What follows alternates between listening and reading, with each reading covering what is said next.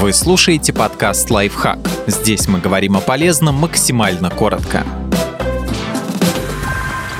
Пять причин, по которым у вас могут отобрать квартиру. От незаконной перепланировки до долгов за коммуналку незаконная перепланировка. Государство запрещает убирать и возводить стены в квартирах, как вздумается. Иначе чья-то самодеятельность может привести к разрушению всего дома. Поэтому необходимо сначала сделать проект перепланировки и согласовать его с местной администрацией строительство дома с нарушениями. Проблема встречается гораздо чаще, чем можно предположить. Вот распространенный сценарий. Предприниматель возводит на участке для индивидуального строительства не частный коттедж, а многоквартирный дом. Жильцы платят деньги, перевозят вещи, а потом их выселяют приставы. Нередко местная власть пытается как-то легализовать дома и устранить нарушения, допущенные при их постройке, а иногда сносят их.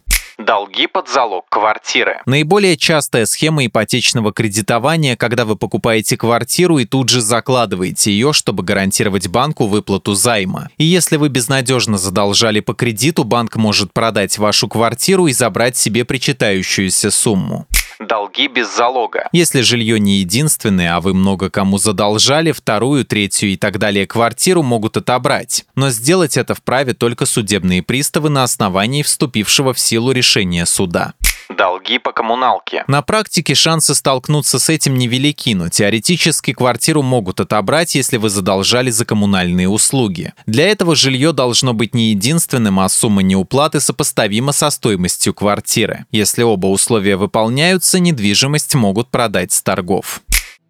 Подписывайтесь на подкаст «Лайфхак» на всех удобных платформах, ставьте ему лайки и звездочки, оставляйте комментарии. Услышимся!